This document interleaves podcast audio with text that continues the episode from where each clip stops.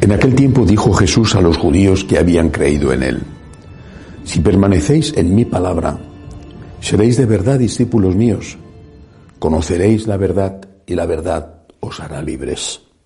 Le replicaron, somos linaje de Abraham y nunca hemos sido esclavos de nadie. Como dices tú, seréis libres. Jesús les contestó, en verdad, en verdad os digo, todo el que comete pecado es esclavo. El esclavo no se queda en la casa para siempre, el Hijo se queda para siempre. Y si el Hijo os hace libres, seréis realmente libres. Ya sé que sois linaje de Abraham, sin embargo tratáis de matarme, porque mi palabra no cala en vosotros. Yo hablo de lo que he visto junto a mi Padre, pero vosotros hacéis lo que le habéis oído a vuestro Padre. Ellos replicaron, nuestro Padre es Abraham. Jesús les dijo, si fuerais hijos de Abraham, haríais lo que hizo Abraham. Sin embargo, tratáis de matarme a mí, que os he hablado de la verdad que le escuché a Dios, y eso no lo hizo Abraham. Vosotros hacéis lo que hace vuestro padre. Le replicaron, nosotros no somos hijos de prostitución, tenemos un solo Padre, Dios. Jesús les contestó, si Dios fuera vuestro Padre, me amaríais, porque yo salí de Dios y he venido. Pues no he venido por mi cuenta, sino que Él me envió.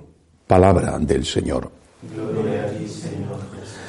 En estos últimos años, yo creo que por desgracia, se ha venido produciendo y creciendo eh, dentro de la Iglesia Católica una especie de divorcio entre la figura de Jesús y las enseñanzas de Jesús.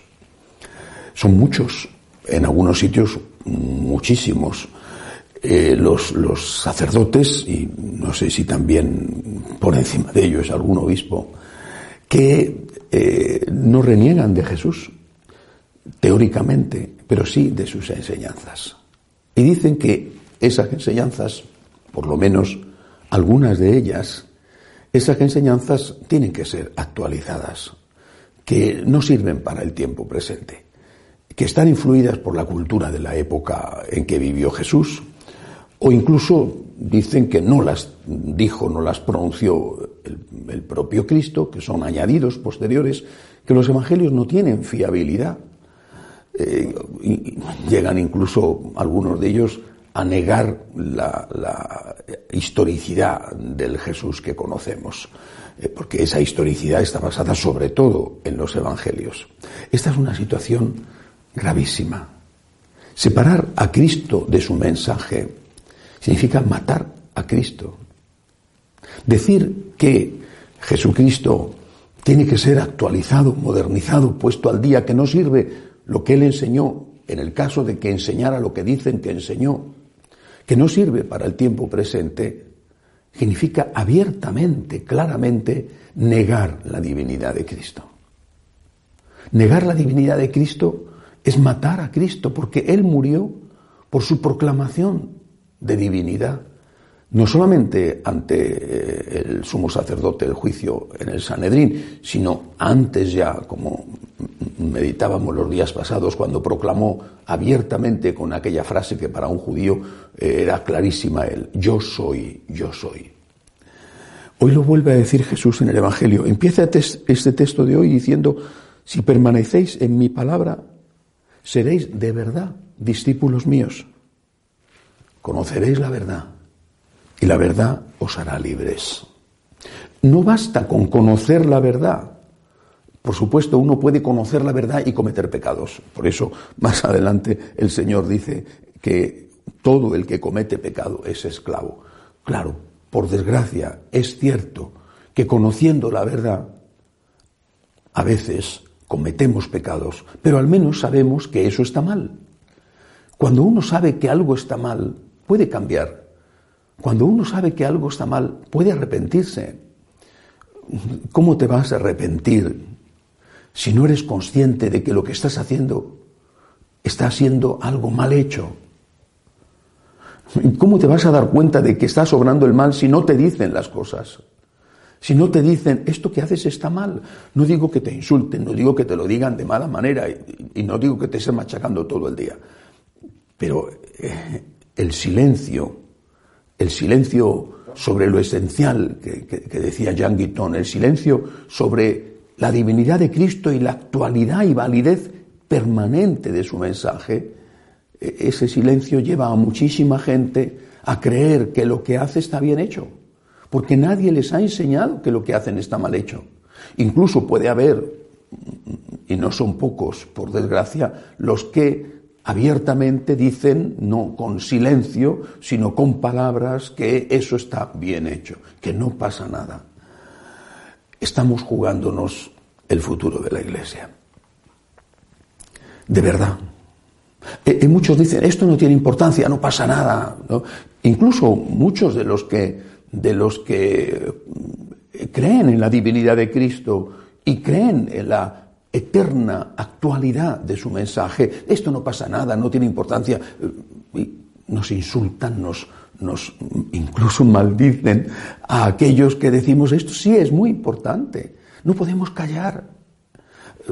Eso no significa que tengamos que insultar ni despreciar, pero no podemos callar. Bueno, pues eh, eh, eh, cállate, eh, ¿por qué tienes que hablar? No pasa nada. Si nos dicen mañana que la Virgen María no fue virgen, pues no pasa nada. Si nos dicen mañana que no hay presencia real en la Eucaristía, pues no pasa nada. Si nos dicen mañana que no hay vida eterna, pues no pasa nada. Eh, para que no nos digan mañana esas cosas, hoy tenemos que decir con amor, pero con claridad, que Cristo es Dios que el cielo y la tierra pasarán, pero que sus palabras no pasarán. Cristo es Dios. Esta es la base del cristianismo. Cuando contemplamos a Cristo crucificado, vemos efectivamente a un hombre inocente torturado. Pero el mérito, el valor de la cruz, no está en que un hombre inocente fuera torturado.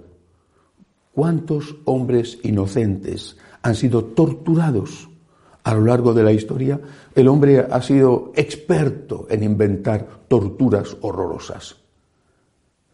Cristo era la inocencia pura, eh, nadie inocente absolutamente como él, pero Cristo en la cruz no era solo un hombre torturado, no era solo un inocente torturado, era Dios, era el Dios que se hace hombre, y era el Dios que muere torturado por proclamar la verdad porque sólo esa verdad de Cristo, que es la plenitud de la verdad, toda la verdad, esa verdad, y sólo ella es la que nos hace libres. No basta, tendremos que luchar contra el pecado.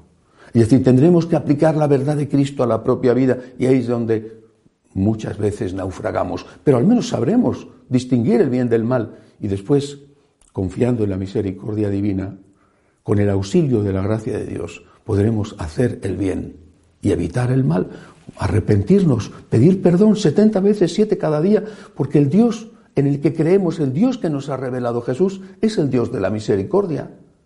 Pero ¿cómo vamos a pedir misericordia si pensamos que estamos obrando bien cuando hacemos el mal?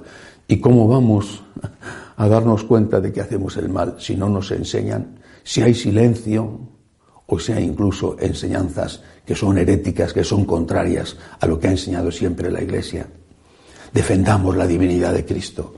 Nos interesa solo la enseñanza de Jesús, solo esa plenitud de la verdad que Él nos da, nos hace libres. Y por supuesto, una vez que sabemos cuál es la verdad, pidámosle a Dios la gracia, la fuerza para aplicarla en nuestras vidas y la misericordia cuando no somos capaces de hacerlo. Que así sea.